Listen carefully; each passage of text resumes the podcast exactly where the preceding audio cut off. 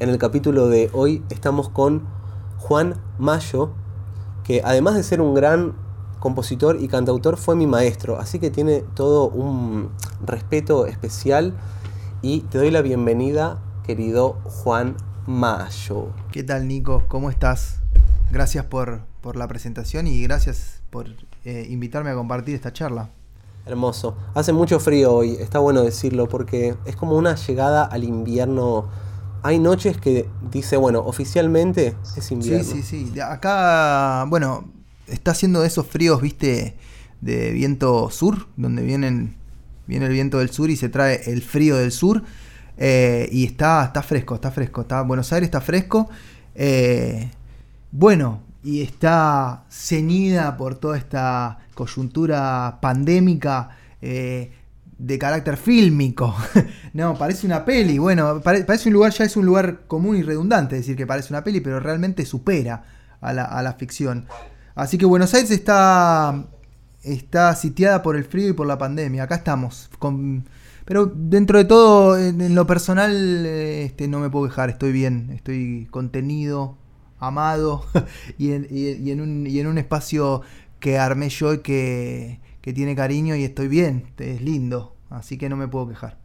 No me falta nada. Antes estábamos hablando de Córdoba, que el, sacaste un single que se llama como una flor, que encima tiene algo muy piola, que la descripción dice Tropical Tango, que de eso ya vamos a hablar. Me parece, Juan, en serio lo, lo más lindo que escuché tuyo y lo más realizado. Lindo queda un poco corto porque a veces las cosas feas me gustan también. Claro. Em, sí, bueno, esa canción es una canción eh, que escribí ya hace dos veranos, fue en el verano del año 2019, eh, en, el contexto de un viaje que hago, que hago eh, casi todos los veranos para allá, para Córdoba, para Capilla del Monte que es en donde tengo un, gran, gran, gran amigo, un hermano prácticamente, que vive ahí hace como 8 años. Y, hace, y yo desde 2016 todos los veranos me voy para allá y cada vez que este, estoy allá eh, me quiero quedar más tiempo y así intento hacerlo y me quedo más y me quedo más. Em, y ese verano directamente me llevé las, eh, como la, la estructura pequeña que tengo acá en mi casa, que es como un home studio, eh, con, con, un prepiola, un micrófono piola, unos monitores piola, una compu piola, digamos un home studio que puede tener cualquiera, ¿no? Eh, pero que yo lo uso para laburar acá en casa, me lo cargué en el coche y me fui para allá. Con la idea así de, producir y de grabar canciones ahí. ¿Por qué? Porque, como te contaba, eh, bueno, me pasa que es, eh, es, un ambiente, es un escenario, es una escena para mí que me, que me permite encontrar eh, cosas que acá me, en la ciudad me cuesta un poco más encontrar, ¿no? cosas que tienen que ver con... Y como qué quiero decir en una canción y cómo lo quiero decir, ¿viste? Eh, quizás tenga que ver, no lo sé, pero quizás tenga que ver con que al, estar ahí, en, ese ambiente, él vive en un lugar que, se llama Aguas Azules. Aguas Azules es como si te dijese, eh, está a 4 kilómetros del centro de Capilla, está como retirado del centro de Capilla, está... Eh, hay dos cuadras, hay, perdón, dos casas por, por, cuadra, está, son todos lotes vacíos y, está como, justo está en una parte baja, entonces tiene mucho verde, eh, tiene como un dique al costado eh, que está vacío, pero bueno, el, marco es, muy especial, ¿viste? Eh, igual tiene internet y tiene, no es que está en, el medio de la nada, pero, pero de repente ahí lo, que me, lo que siento que me pasa es que me saca un poco la contaminación general. ¿no? Eh, baja el nivel de, necesidad de consumir, para empezar. Eh, hay como una especie de limpieza de, algunas cosas, de algunos. Este, de algunas cosas que, acá en la ciudad eh, lo viven saturando a uno. Creo que una es esa. y entonces uno empieza, después de tres o cuatro días medios malos, al principio, porque es, el cambio ese de dinámica, en donde siempre quedas en offside porque estás acelerado por más de que, intentes estimularte con alguna sustancia para bajar un poco y ayudar al aterrizaje, no. Son dos o tres días de adaptación. Por más que apliques el fascículo número 7 de la Constitución Nacional. Exactamente, exactamente. Y, ahí es, eh, una vez pasados esos, esos tres días, este, como eh, en donde uno eh, hace toda la purga de toda esta. ¿Qué palabra? Es fea esa palabra, pero, esa palabra, pero es así. Un poco eclesiástica, pero estamos ahí cerca de una iglesia. Vos viste mucho cerca de una iglesia, Juan, no te olvides de eso. Sí. es una palabra eclesiástica, sí es cierto. Pero bueno, uno se limpia ahí, ¿no? Y bueno, eh, y entonces ahí se, crea un entorno y, primero de adentro, como que ocurre una sinergia de lo que pasa afuera con la limpieza de adentro y uno, se, o yo al menos me encuentro mejor para escribir, para leer, me encuentro mejor para escribir canciones, para escribir cosas. Porque otra de las cosas que, vengo haciendo también mecánicamente como ejercicio para, para mí, para el proceso de, hacer canciones y para disfrutar es escribir. Como eh, esta idea, eh, hace poco también leí en, un libro que está muy bueno que se llama El Camino del Artista de Julia Cameron, que está, está re lindo. Eh, ella lo, llama páginas matutinas, ¿no? Es un ejercicio de escribir todas las mañanas tres carillas, no importa qué tengas que decir. Puede ser una descripción de lo que sientas en ese momento eh, y es un ejercicio fabuloso ese, porque te, porque te, te, mantiene, te pone en pistas con el oficio de estar escribiendo. No importa qué hagas con eso, ¿no? Pero empezás a descubrir que, digamos que, primero te, te estimula, ¿no? Estás ahí, pin, pin, pin, conectado, ¿no? Y, em, y, al hacerlo cotidianamente empezás a encontrar una dinámica. Y encontrás cosas ahí, encontrás hilos de, los cuales tirar para escribir. Cualquier cosa, ¿eh? Canciones, un guion, este, ideas, eh, alguna memoria, cualquier cosa. Eso eventualmente puede convertirse en una canción o alguna experiencia este, reciente. Está muy bueno el libro, perdón, además ese libro está bueno porque tira también data de justamente la repetición y hacerlo todos los días y todo lo que se genera eh, si lo haces. También vivir en el mundo de las ideas genera una ansiedad. Si vos tenés una idea de algo y no la bajaste a papel, por más clara que sea, si se siguen acumulando esas ideas y no las producís, eh, va a llevar en algún momento que encasilles alguna cosa rara o suceda algún evento desafortunado. A mí me pasa eso. Es como esta idea de darle lugar al proyecto nuevo que vos querés y terminar este proyecto también, ya sea escribir una carilla o lo que sea, para generar ese espacio. Digo, si uno no genera el espacio y no le da, ese círculo no, no continúa. Es el recorrido que ni sabemos a dónde va. Sí, yo ahí, por ejemplo, ya pensaría ponerle como en una segunda instancia eso que vos estás diciendo, ¿viste? Decir, bueno, tipo, eh, me pongo a escribir. Eh, y, primero como que sin, sin tener ningún, digamos, sin tener ningún marco muy, muy rígido, ¿viste? Poder escribir de lo que se te canta. Que, que no, no, te sientes escribir específicamente una canción, ¿viste? Yo que te sientes escribir. Puede ser una lista, pero por supuesto, pero por supuesto. Puede ser una lista de, de, de repente si hay una idea que vos tengas para contar, hacer una lista de ideas que estén alrededor de esa gran idea que querés contar. Qué bueno además también todo lo que se genera cuando haces esas cosas que termina teniendo un espacio las cosas que no grabás. Entonces también, por ejemplo, registrar una idea o concretarlo, o materializarla en una canción, que es lo que vos nombrabas, que fuiste a hacer, después es un proceso más natural, no tiene ese marco que se glorifica como wow. Claro, claro. Después, o sea, eh, como que una, una vez que eso sucede, está bueno como dejarlo al menos para mí, yo soy así, ¿viste? Yo siempre como que en muy pocas ocasiones de, las cosas que edito eh, en la música que hago, que, saco a la luz o que subo, qué sé yo, son cosas así que digo, esto está para salir apenas, apenas lo escribí, ¿viste?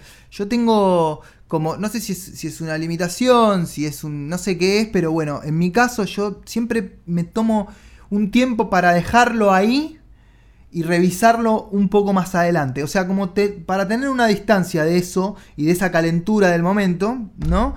Eh, y, revisarlo más adelante, porque para mí ahí viene la segunda parte que está más vinculada a lo que vos decías, que es bueno materializar. Bueno, y entonces para materializar algo, em, yo pienso es es bastante esquemático, te das cuenta, soy bastante enroscado. Por eso saco poca, poca música. Pero bueno, así funciono yo. Eh, pero una vez que pasa eso, para materializarlo pienso en, bueno, ¿y esto cómo va a dialogar con el mundo real? ¿En dónde lo quiero poner? ¿De qué manera lo quiero poner? Eh, ¿Entendés? Eh, digo, ¿de qué manera lo quiero contar? ¿De qué manera lo quiero decir? ¿Cómo lo voy a decir? ¿De qué manera lo quiero contar? Sí, como el tono, como la, la diferencia entre guion y bueno, ¿con qué tono voy a encarar? esta línea, está perfecto, está escrito. Estética, tono, eh, qué recursos, ¿viste? Eh, para, en definitiva, enriquecerlo, ¿viste? Juan, vos sacaste eh, un disco en el 2011 que se llama Todo lo que sucede en un segundo. Ahora podemos hablar de ese disco y ya para ponerlo en contexto, pasaron seis años que no sacaste discos, hasta La Fábula Rota. Hablemos un toque, si querés, del primer disco. A mí me encanta que fue bastante derecho y me acuerdo de ir a tu casa a, tomar clases. A... Me acuerdo que en una época eran clases, pero también era como que yo te llevaba temas y desarrollábamos. Básicamente te usaba todo lo que vos me decías y lo ponía en una canción bajo mi nombre, pero está bien. Pobre de vos, boludo. así no fue como el orto. Este... es esto y es como cumplir un lugar de más que de clase de, che, fíjate que estás usando este acorde, estas cosas de armonía. Eh, era más que yo te voy a enseñar. Es como contame qué estuviste haciendo y propongamos juntos estas estructuras, lo que sea. Me acuerdo de ir y que vos estabas escribiendo los, ponerle los arreglos de caños, que eran muchas partituras pegadas, como que te vi muy, muy, muy parte del proceso. ¿Crees que esa parte tuya personal hizo que pasen seis años entre un disco y el otro o cambiaste el Juan del 2011 produciendo a la hora? No, cambié, cambié un montón. Pasaron muchas cosas. Eh, pasaron muchas cosas eh, que, tiene, que tuvieron que ver esencialmente con un crecimiento de, digamos, mi carrera como instrumentista, ¿no? Como, como, como performer, como guitarrista, ¿me entendés? Eh, se me abrieron se me abrieron algunos caminos para desarrollarme como, como guitarrista. Eh, empecé a viajar mucho por todo el país, por los países limítrofes, empecé a tocar con, algunas con algunos referentes, empecé a laburar como bien tocando y empecé a, bueno, y tomé como esa, esa oportunidad como una experiencia de, aprendizaje, ¿viste? Dije, bueno, de repente empecé a laburar con, con, con una compañía que se llama Babel Orquesta, este, que ahora ya tiene sus años, ¿no? Obviamente, pero que en ese momento, justo fue el momento eh, en el que salía la película Relatos Salvajes y los pibes estaban como en la cresta de la ola y empecé a hacer cambios ahí, ¿viste? Y tocábamos eh, dos veces por semana, temporada en Tecnópolis, Córdoba, Mendoza, Santa Fe, por todos lados tocando con ellos. Y era una compañía que que no solamente era música, sino que había una puesta en escena, que había vestuario. Entonces de repente yo me encontré ahí eh, con, un universo que para mí era nuevo. Eh, como compositor, ¿viste? Entonces, lo que me hizo, el, tiempo que yo me tomé fue más como empezar a, madurar cosas, ¿viste? Y, y, aprender cosas, a tomar de esas experiencias cosas que pudiese yo volcar eh, en lo que yo quería contar, ¿viste?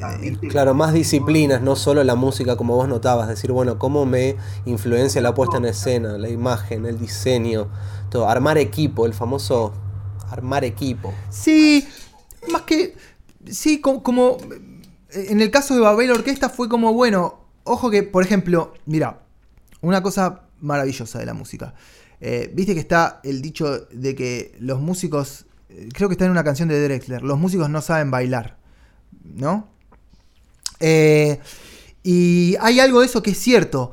Primero es porque están tocando, entonces no bailan, ¿sí? Pero también se puede bailar y tocar al mismo tiempo. Y, ahí hubo un, un problema con el que me topé en ese momento, con el que me encontré en ese momento, que era que la compañía quería, le importaba más que yo use mi cuerpo bailando que lo que estaba eh, tocando con los dedos. Y como yo vengo de, una formación bastante rígida en de la escuela de música, del conservatorio, etcétera, etcétera, en el conservatorio el, el cuerpo está anulado, ¿no? Para un guitarrista, que es mi caso. Bueno, casi que no usás el cuerpo, eh, es todo el cerebro y, y los dedos, ¿viste? Pero tenés un cuerpo que acompaña lo que vos estás contando con el instrumento si vos querés a disposición para, para el mensaje. Entonces ahí, ahí, un problema porque tenía que tocar una cosa que era que parado así, normalmente como cualquier guitarrista la podía tocar, pero querían que utilice el cuerpo en una coreografía. ¿Ok? Entonces bueno, esa fue una de las, de las cosas que por ahí es una boludez, para cualquiera que lo escucha, es algo liviano, pero en ese momento a mí me sacudió la cabeza reconocer que además del cerebro tenía que usar el cuerpo y podía usar el cuerpo. Y que eso en realidad eh, modificaba, eh, modificaba la escena y al modificar la escena, la escena, también, la escena también está contando. No es lo mismo que vos toques en una silla con la luz, con un velador al lado, que que toques parado, ¿sí? Con un set de luces y un cartel de feliz cumpleaños atrás. La escena está diciendo algo. ¿Dónde pones lo que vos vas a hacer? ¿Me entendés? Em, también cuenta de lo que estás ahí. Divino, el, famoso armonía y contraste, como porque las cosas en sí mismas, digo, si no la ponemos en un contexto y en un, en un, en un marco, está bueno. Y ahí me imagino que te situaste, Juan, en otro lugar del escenario, porque vos venías de el cantautor que estaba parado adelante a tener que ser parte de algo más grande. ¿Qué onda eso? al ego y todo ese plan. Sí, eh, empecé a como empecé a construir también eh, mis escenarios, empecé a, armar situaciones eh, más teatrales en el escenario, de movimiento, de, de, poner el cuerpo y que si para tal canción terminaba usando el cuerpo de tal manera, contaba mejor. Fue un momento medio como eh, también lo que sucede que uno toma esa experiencia y en ese momento la calentura hace que, uy, esto lo quiero meter y a veces no entra en lo que uno hace, ¿viste? Pero bueno, por eso es que fueron tantos años entre el primero, entre el primer disco y el, segundo, porque como esta experiencia de Babel Orquesta pasaron otras, empecé a tocar eh, en la televisión, después empecé a tocar este con Zambayoni, después empecé a tocar con Mariana Cincunegui, después empecé a tocar con Benito Cerati, en fin, empecé a tocar con diferentes, encima personajes y, artistas muy diferentes entre sí. Así que bueno, te imaginabas, tenía una licuadora en la cabeza cuando me sentaba y decía, a ver, ¿qué, qué, qué quiero decir? O sea, ¿qué quiero...? ¿Qué? Claro, entonces eso fue lo que sucedió. Eh, por eso tardé tanto en hacer, en seguir componiendo. En realidad nunca dejé de componer, pero sí en sacar un material que, que con el que yo estuviese conforme o fuese acorde a lo que yo quería decir en ese momento. Y ahí apareció La Fábula Rota, que es un disco para mí este, como recontra conceptual y en donde hice muchas cosas que quería hacer. Este, desde el punto de vista técnico. Venimos hablando de justamente la imagen que tiene eh, todo lo que no es musical y la fábula rota tiene la tapa como de esta especie de General Paz o Panamericana eh, por terminar ¿Tiene algo que ver con el proyecto de unir Latinoamérica y que un poco no pasó en cuanto a esa idea inicial de la americana o no? Mira, la tapa tiene, tiene, tiene eso, tiene muchas cosas, tiene algunas cosas personales. Este, digamos, eh, hay una referencia personal, hay una referencia a, la época. Eh, esa, esa General Paz, esa, esa es la autopista que va a La Plata que estaba cortada, ahora la completaron y hicieron el, el, Paseo del Bajo, qué sé yo, es ahí, cuando termina Avenida San Juan. Eh, y esta cosa de la fábula rota del cuento sin terminar, este, eh, desde lo personal, bueno, fue un disco que yo empecé a componer eh, y después en el medio se me, a mí se me dio vuelta la vida, falleció mi vieja, mi viejo se enfermó y zafó de pedo. Y justo fue en el medio cuando estaba grabando el álbum. Y el álbum estuvo parado como ocho meses. Eh, así que eso también hizo que el disco tenía que salir en 2015 y salió en 2017. Eh, pero bueno, nada, así se dieron las cosas. Y, entonces, bueno, un poco la idea de la tapa atraviesa como esa parte más personal eh, de algo que se termina, que se corta. Igual siempre pienso de que pienso, ¿qué pasa si sigue eso en realidad? ¿Qué pasa si imaginariamente siguiese esa autopista? ¿Hacia dónde hubiese Uy, ido? el mundo de las dimensiones me vuela el cerebro. Hay un concepto que se llama analogía dimensional, que lo que hace es pensar a las distintas justamente dimensiones que uno abre, eh, explicándolo un poco como en el n más 1. El n es estar acá, el más 1 es como esa dimensión. Pero para explicar un algo claro, es como, bueno, yo estoy charlando con vos y puedo estar pensando en los sorrentinos que me voy a comer después. Entonces claramente hay un lugar en el cual yo estoy proyectando y construyendo algo, pero el N estoy acá. Pero si yo puedo construir algo, tiene que quedar esa data en algún lado, en esa otra dimensión que se sigue desarrollando eh, paralelamente. Ahí me implota el cerebro. Me gustó el uso de, de, la, de los sorrentinos. Este, eh, che, bueno, eh, entonces eh, la fábula rota por ese lado, desde lo personal, bueno, atravesado por esa situación. también, bueno, el, como el, cierre de, un, de una época, de, desde lo político-cultural, que se terminaba de golpe, este, en donde, bueno, en lo personal, este, eh, me pude. Fue una época en donde me sentí ideológicamente y políticamente. Eh, eh, ¿Cómo se dice la palabra? nada, está, está, estaba arriba de ese. Sí, estaba arriba de ese proceso, me encantaba. Para llegar a eso, 2017 sale el disco, cambió absolutamente todo. Vos también empezaste a hacer unas cosas en net en el programa que a mí cuando me invitaron estaba medio asustado porque te ponen 15 minutos antes con el invitado, probás un par de veces el tema o un rato y filmamos. ¿Cómo fue lo opuesto? A demacerar el material, dejarlo reposar, a decir, che, mirá que tenemos dos horas. Y es que la televisión, eh, bueno, es, que hablar de... Mi experiencia no fue muy buena ahí sí me dio la oportunidad de, conocer mucha gente, ¿viste? Y de conocer algunos artistas muy grosos y admirados, por ejemplo, como María Creusa. Ponele, tuve la chance de darle un abrazo a María Creusa y decirle gracias por tanta alegría. este, no, de verdad, fuera de joda, y de, y de, tocar un par de temas con ella, ¿viste? Y con un par de artistas este, más también, ¿viste? Pero ella me quedó muy, muy, me, quedó marcado porque, bueno, yo soy muy fan de la música brasilera y el disco de ella con Vinicius lo escuché 800 millones de veces en mi adolescencia. Eh, bueno, pero esas oportunidades fueron lindas. Pero después el, mundo de la televisión y el lugar que ocupa la música en el mundo de la televisión es una mierda, es una bosta. Eh, es, meramente decorativo. Eh, bueno, el maltrato, el ego. En fin, tendría que entrar en, detalles que no, valen la pena. Esa fue mi experiencia. Muchas energías muy raras. Este, conocí alguna que otra persona valiosa ahí, por ejemplo como Nana Argen, que, nos conocimos ahí, este, que, que, fue como lo mejor, de lo mejor que me pasó, este, conocerla a ella y, y parar de contar. Bueno, la experiencia de ir a laburar ahí, qué sé yo, pero no, nada más que eso, ¿viste? Después sí, dinámica de laburo, profesionalismo, llegar y preparar el repertorio en 15 minutos porque llega el artista y tenés que... En fin, todas esas cosas que... Está buena para... para está buena... Tuvo buena para, para un momento que yo buscaba eso, ¿viste? Ahora lo miro en retrospectiva y no sé si me dio mucho eso porque estoy en otra búsqueda, ¿viste? Pero la experiencia estuvo, estuvo bien. Lo que te puedo decir es que la televisión, eh, así como está hoy, o, como estaba plantada, planteada en ese momento para la música, la música no tiene espacio en, la televisión, ¿viste? No, no, no. La televisión está muerta en realidad. La televisión está liquidada, boludo.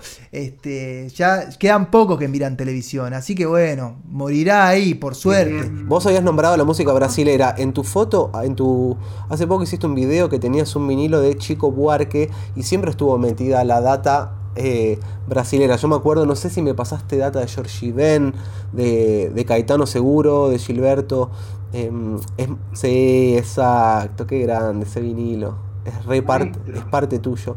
Y vos inclusive fuiste, Juan, en un momento a Brasil a estudiar unas datas, en un momento estabas metido. ¿Crees que eso continúa ahora en tu música? Absolutamente, absolutamente. Sí, sí, claro, claro.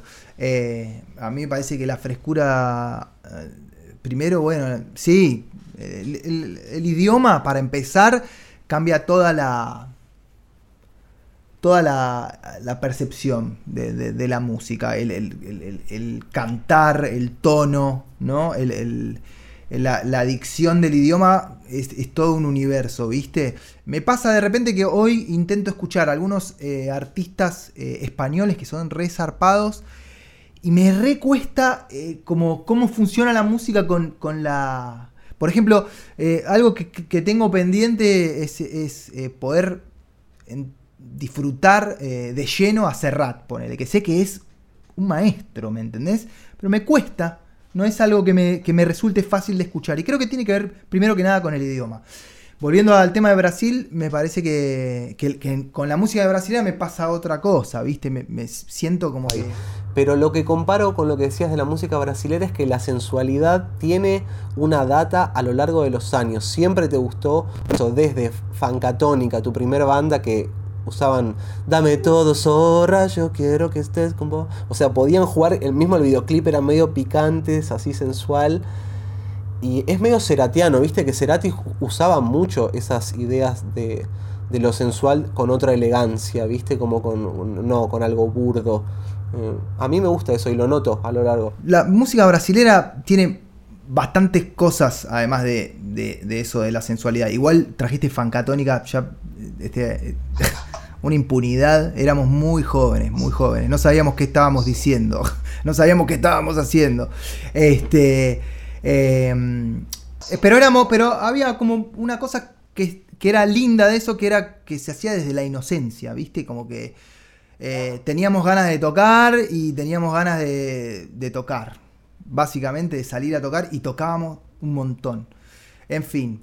Eh, pero para, volviendo al tema de, de, lo que decías. El primer disco mío es, un, es como un experimento eh, musical, estético, digamos. Porque yo tenía las canciones y una va por un lado más gitano, otra va por un lado más candombe, otra va por un lado más rockero, otra va por un lado más brazuca, otra va por un... ¿Me entendés? Eh, y en la fábula rota no, en la fábula rota hay con, para mí, o sea, yo lo que traté de hacer con la fábula rota es como armar concepto, ¿viste? Hay una idea que atraviesa todo el disco este, y, y bueno, y fui detrás de eso. Primero desde la instrumentación, por ejemplo. Casi que no tiene arreglos. No hay arreglos. No, no está la carga arreglística musical que está en el primer disco, en donde fue como, eh, vamos a meter todo, sí, llamalo a tal, escribí un arreglo para tal. No. Acá es como, es un quinteto. Guitarra, bajo, batería, qué sé yo, más, más rockero, más poderoso. Corta. Eh, hay dos canciones que tienen arreglos y nada más.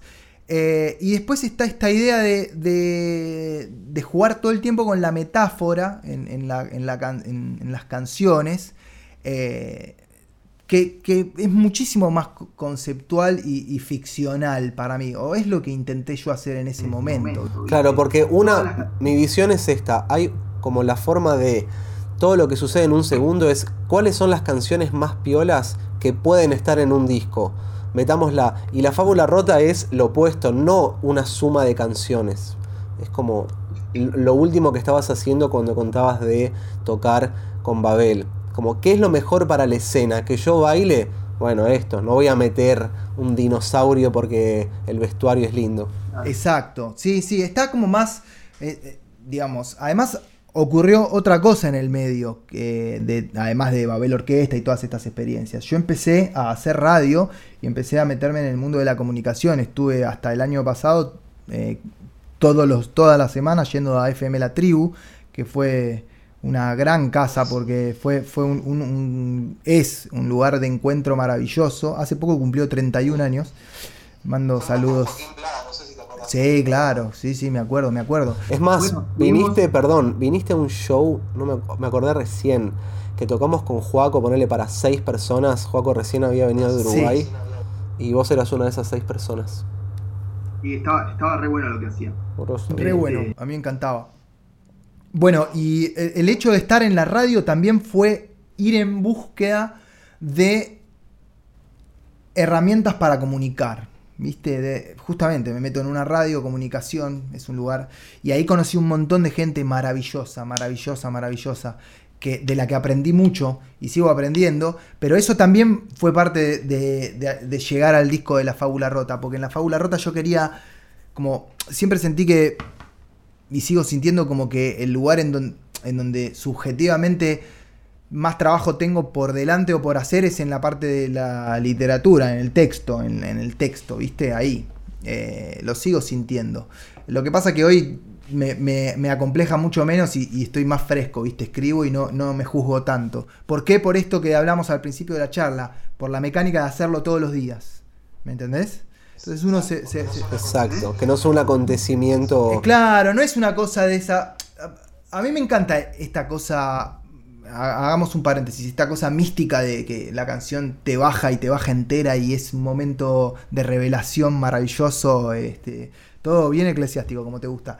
Este, viste que es como una, un momento de iluminación, viste, qué sé yo, está buenísimo.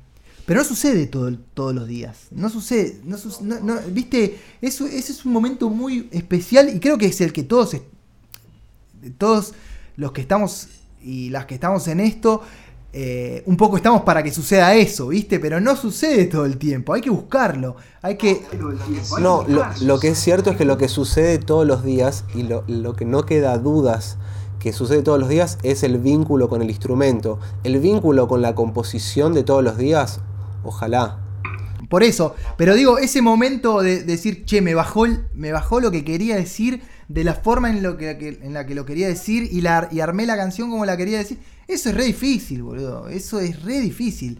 Eh, suele pasar, pero no pasa muy seguido. ¿En qué momento estudiaste vos, Juan, ciencias políticas? Porque hablaste de la palabra y no puedo evitar preguntarlo. Sé que en algún momento estudiaste o se estuvo vinculado. Por los 2000 más tempranos, ¿viste? Tipo 2007. ¿Ahí tomó más peso la palabra? ¿Y el qué decir, cómo decir? Sí, no sé si, si tomó más... Sí, ahí, ahí como que no sé, la, ciencia política en ese momento en realidad a mí lo que me, lo que me interesaba era como leer, ¿viste? Leer, me gustaba leer. Eh, entonces me metí ahí porque me iban a dar como un marco para que no lea, ¿viste? Desordenadamente. Pensé que... Y me gustaba también escribir. Eh, entonces lo hice por eso. Después con la, dinámica de, de, ir, de estudiar y todo eso, hizo que lo termine abandonando. Pero fue un momento en donde leí un montón. Pero yo creo que los recursos más importantes los... Eh, creo que los lo fui forjando con todas las experiencias, no solamente con esa... Pero, pero sí reconozco que la tribu fue de, estar en la tribu y conocer gente de, otro universo, ¿no? Que, diferente al de la música y sobre todo al de los instrumentistas. Eh, que no son lo, que el instrumentista no es lo mismo que el compositor, ¿viste? Tienen, ¿no? Tenemos tienen dos, dos, son cabezas diferentes, ¿viste? Sí, justo vengo de ver el documental de Sinatra, no sé si lo viste. Eh, que es tremendo cómo reinventa todo desde la interpretación. Es decir, necesito esto y aún así te voy a volar el cerebro 60 años más tarde. Sí, sí. Eh, bueno, pero bueno, justo, bueno, lo, no me acuerdo mucho del documental de Sinatra. Me parece que me estoy confundiendo con el de que está en Netflix de mm, Quincy Jones. Ah, bueno, pero igual laburaron juntos, viste que está la parte claro, claro, claro, claro, sí, pero ahí hay un gesto de Sinatra que, es fabuloso, que es que en un momento, viste que eh, había toda, eh, digamos, que increíblemente hoy sigue existiendo con lo que pasó con este chabón, este George Floyd. Bueno, pero todo en la, en la época de los, de los grones que los, eran segregados, viste, los negros eh, Sinatra le dio lugar a Quincy Jones. No, no. Sinatra fue el primer blanco, el primer blanco que trabaja con negros y que dice, che, están viniendo conmigo. Medio mafia, en el documental te lo muestra bastante mafia de. Porque al principio logró que los negros podían tocar en el escenario, pero no podían estar en el lugar, lo cual es una estupidez. Y llegó un punto que se hinchó las bolas y en el, o sea, en el 47 él hizo un corto de racismo que decís, dale, ni existía la idea de racismo porque él era italiano, venía de esa data, contando eso, che, no importa, no te vas a llevar mal porque el otro viene de Italia, o si viene de Rusia, o si viene de Polonia, o lo que sea. Es un gran gesto. Yo pensé que los, Beatles sé que lo habían hecho también en su momento con el segregation que no les copaba, pero no, Sinatra es ya 47, no existía ni. Digo, salían de los shows, había negros colgando en el sur, por ejemplo, de Estados Unidos. Era realmente picante, ¿no? No era que te que te cagaban a piñas. O sea, salías del show y los tenías colgando ahí muy turbio. Eh, y sí, es tremendo que siga pasando también. Este, pero bueno, eso me pareció un, gestazo de, de, Sinatra. A mí me encanta una. Volviendo al tema. Perdón, hay una. No quiero olvidar, hay una frase que dice en, el, en ese documental que Quincy Jones habla con Sinatra y dice: Ni una gota de nuestra autoestima depende de la aceptación del otro. Como este es un flash propio e interno, que no nos mueva la vara ni para bien ni para mal. Claro. Bueno, y es que lo que pasa es que Sinatra le abrían el micrófono y no quedaba nada, ¿viste? Estaba como súper conectado con, eso, ¿viste? Se lo nota en todas sus, sus performances, ¿viste? Es un animal. Siempre fue un tipo como enchufado ahí, conectado, ¿viste? Ahí centrado en el universo. Este, al menos en el escenario, ¿viste? Siempre tremendo. Eh, pero yo te decía de, esto de, que no, de que el universo de, de los compositores no es el mismo de los instrumentistas. Eh, el, compositor de canciones, creo yo, tiene que estar como conectado con, el mundo de las palabras, con, el mundo de afuera, digamos, ¿no? Más con el mundo de afuera que con el mundo de adentro. O, trabajar para que esos dos, esos dos universos convivan. El instrumentista está más acá, está acá, está adentro, está en, ¿entendés? Viendo a ver si hizo bien el ejercicio, si puede estar a tempo, si grubea, o si, ¿me entendés? El afuera no existe tan. Sí, tal cual. A mí nunca me gustó ese viaje, inclusive porque lo veía muy muscular y muy del mundo del deporte, a ver quién toca más rápido. O hay estas que sé que está eh, perfecto lo que tocan, pero no me conmueven lo absoluto. Y depende que quieras. A mí me gusta ese momento, o sea, a mí la, la inspiración máxima es, estás escuchando una canción donde sea, te entretiene porque te llama la atención y de repente te encontrás emocionado o emocionada ahí, decís, uh. Claro, claro. Está como la música más, como dice la categoría esa de coso, está la música más báquica, báquica por Baco, el, que, el dios del vino, que es la música del cuerpo, que es la música de la joda, y está la música platónica, que es la música más del cerebro y de las emociones, ¿no? Esa es la categorización de, de una escuela que no me acuerdo ni el nombre. Pero bueno, no importa. A lo que iba con eso es que bueno, también uno estaba, siempre estuve como en el medio, viste, de esos dos. Eh, siempre en ese estado de tensión, porque siempre fui muy más instrumentista que compositor, pero siempre interesado en, el universo de, escribir y de hacer canciones, viste. Eh, y, bueno, entonces el paso, también un paso importante para, para hacer ese disco y para lo que soy hoy creo como compositor, fue estar tantos años ahí en la radio, ¿viste? Que es, que es una radio, es un lugar de comunicación grande y conocer un montón de gente, poetas, escritores, eh, músicos también, pero músicos de otros palos, ¿viste? Eh, y, bueno, ahí armar una ensalada de fruta en la cabeza que hiciese que uno después saque disco. Sí, además se nota la convivencia de otros, otras disciplinas. Una de las falencias más grandes que creo que hay cuando uno estudia música es que no te meten tanto otras disciplinas artísticas. Es como música y música y música. Y vos música. Es que en realidad, viste, o sea, sería interesante que creo que debe existir. Más que una escuela de música, una escuela de artistas, ponele. Que no sea solamente tocar un instrumento, sino que sea escuchar, aprender a escuchar, aprender a leer, aprender a ver. ¿Me entendés? O sea, como más complementario, ¿viste? No solamente el instrumento y todo al instrumento, ¿viste? Está bien, es, el instrumento es eso, es un, es, un, instrumento, hay que ejercitar porque permite comunicarse mejor, etcétera, etcétera, pero también hay otras cosas que hacen a la escena cuando vas a ver a un artista, cuando vas a ver una banda, mismo cuando vas a ver una película, ¿me entendés? La música en vivo que vos tenés, Juan, ¿cómo, cómo la pensás en el material, por ejemplo, nuevo, que es más acústico, eh, de como una flor? ¿Tiene algo que ver con esta data de salir a tocar en otro formato que el quinteto rockero de la fábula rota?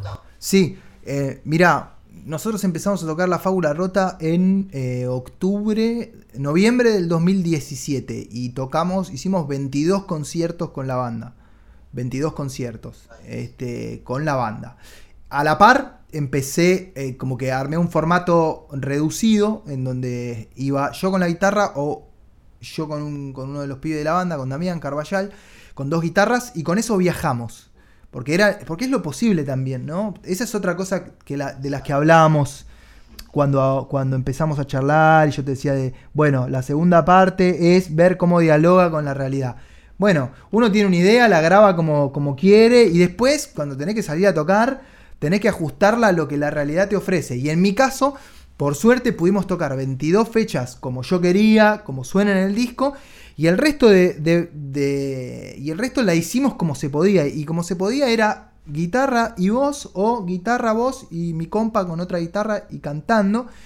Y hicimos más shows así que con la banda.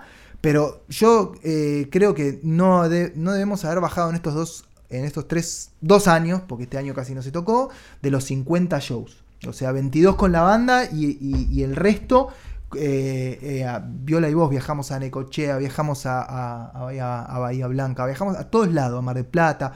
Eh, a todos lados no, pero viajamos un montón con la viola, ¿viste? cada vez que se abría un espacio para ir a tocar, iba yo con la viola. Y bueno, y ahí también me pasó que, mm, que me copé con ese viaje de, estar solo con la viola. Y entonces, lo que pasa ahora es que va a salir una canción eh, que no sé, no tengo la fecha, pero ya está mandado todo a, la discográfica, qué sé yo, al sello, al editorial. Eh, en estos días me tienen que dar la fecha de subida de una canción nueva que se llama Trailer, que es una canción rara, es una canción experimental, eh, es rara desde todo, desde toda perspectiva, es un flash la canción. Después te la, te la paso para que la escuches antes de que suba. Este, es un delirio. Y es más experimental la canción. Pero a la par tengo terminado un disco con banda, ¿sí? En realidad no es un disco, son seis canciones con banda. Y estoy grabando un disco solo con la viola. Solo con la viola. Ese disco, ese disco solo con la viola va a ser como las mayormente van a ser re, re, es necesario, sí, a mí me está haciendo bien hacerlo. Bueno, gracias. Yo, a mí me está haciendo bien hacerlo. Eh, además, estoy haciéndolo de la siguiente manera. Estoy afinando la guitarra en 4 en 432. Ahí tenés. No en 440. Ahí tenés. Hmm. Podemos hablar de eso un poquitín antes de cerrar, porque eso creo que fue antes de la Segunda Guerra Mundial que se subió. No, ¿quién fue? Sí, no, no, no sé mucho cómo es la historia. Sí sé que hubo eh, hubo como idas y vueltas hasta que se pusieron de acuerdo en Londres después de la Segunda Guerra Mundial en temperar el, en 440 el La eh, y, que ese sea, eh, digamos, el, se llama concert, que es la nota, la nota referencia. Pero hay una cuestión, yo no sé mucho de esto, pero sí lo puedo percibir cuando suena y te puedo dar mi impresión de cómo lo percibo cuando suena. La música suena con la música suena con muchísimo menos tensión. Eh, lógicamente porque está afinada más baja. ¿sí? Y además eh, es un número que tiene diferentes múltiplos. Se dice que hay una conexión. Ahí no en, la mitología no te puedo. No, puedo inflar mucho en la mitología porque no lo sé. Pero sí me interesaba que si es un disco con la guitarra solo y bien chiquito y acústico, íntimo, también tuviese alguna búsqueda desde desde lo sonoro, ¿viste? Entonces, nada, empecé a afinar y empecé a cantar en, 4, en 432 y dije, ah, qué lindo, ¿viste? Listo. Además, como no tengo que afinar con otros instrumentos, estoy solo. Este, y bueno, entonces ya está, ya empecé con eso. Departamento de armonía y rítmica, sos todo, es hermoso. Podés hacer la Veremos, veremos. Yo estoy contento, boludo, con lo que está pasando con eso, con lo que me pasa a mí cuando escucho lo que estoy haciendo. Y ya mandé a mezclar la primera canción. Este, y bueno, va, va a ser, en realidad, no son canciones nuevas. Va a haber dos canciones nuevas ahí, nada más.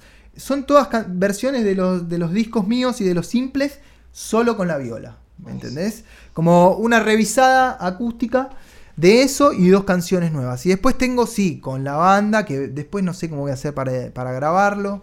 No sé si lo vamos a hacer así vía...